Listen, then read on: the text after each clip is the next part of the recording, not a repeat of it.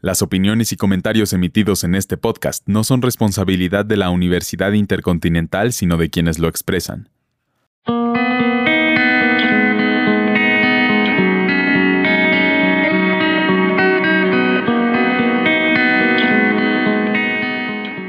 Bienvenidos al Week Podcast. Soy Andy y hoy quiero hablarles sobre Sarah Hale, una escritora, editora, compositora, maestra y gran luchadora por los derechos de la mujer además de ser la responsable de que la celebración de Thanksgiving o Día de Acción de Gracias sea considerada un feriado en todo el territorio de Estados Unidos. La poeta Sarah Josepha Hale, mejor conocida por crear la canción infantil Mary Had a Little Lamb o Mary tenía un corderito, extiende su trabajo muchísimo más allá de su escritura, pues su influencia se puede ver en sitios históricos y una famosa fiesta nacional que todavía se celebra ampliamente en la actualidad.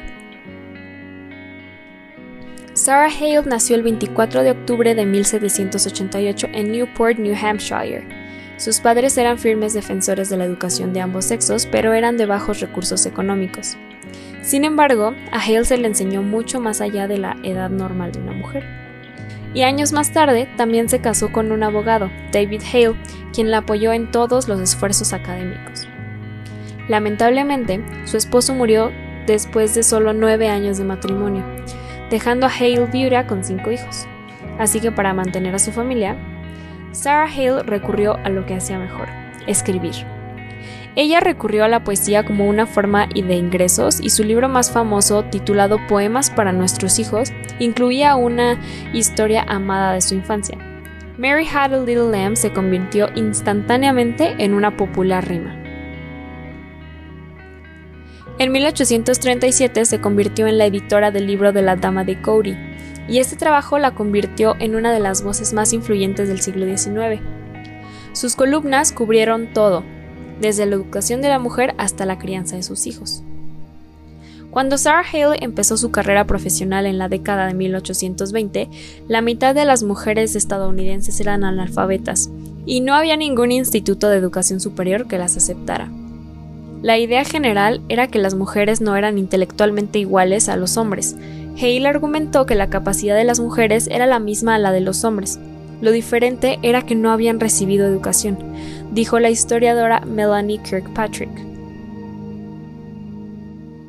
En la revista que editaba, Hale incluía artículos sobre la educación de la mujer y poco a poco estos empezaron a crear impacto en los lectores de todo el país ayudando a cambiar la actitud nacional, lo que ocasionó que durante la década de 1870 ya había escuelas e instituciones educativas superiores que aceptaban mujeres. Ella misma se encargó de educar mujeres y niños desarrollando innovadoras técnicas de enseñanza, pero también luchó por el derecho de las mujeres a trabajar, especialmente enseñando. Hale argumentaba que la única forma de que el país pudiera permitirse ofrecer educación universal era contratando a mujeres porque esa profesión no estaba entre las opciones primordiales de los hombres, además de que para ese entonces las mujeres trabajarían por salarios más bajos que ellos. Ella lo vio como una especie de primer paso. Las maestras eran mujeres jóvenes y solteras, y ella pensaba que a los hombres que tenían responsabilidades familiares se les debería pagar más, porque tenían que cuidar a una esposa e hijos. Mientras trabajaba como editora, recaudó dinero para varios sitios históricos. Hale ayudó a preservar la casa de George Washington y apoyó financieramente a la construcción del monumento Bunker Hill y curiosamente su trabajo en la preservación histórica ha resistido a la prueba del tiempo, ya que ambos sitios todavía están abiertos al público. Otro de los grandes intereses de Sarah Hale fue la unión del país desde el aspecto cultural, ya que ella creía que las colonias que habían sido unificadas políticamente por la revolución no lo estaban culturalmente.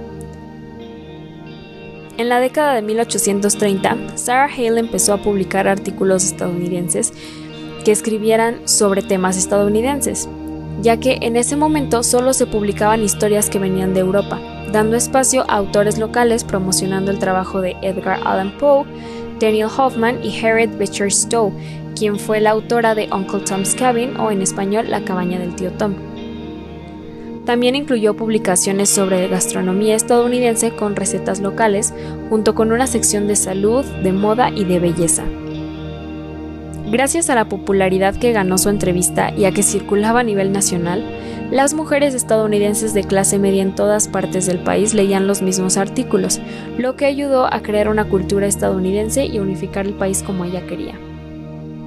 Hale usó sus escritos persuasivos para apoyar la creación del Día de Acción de Gracias como fiesta nacional.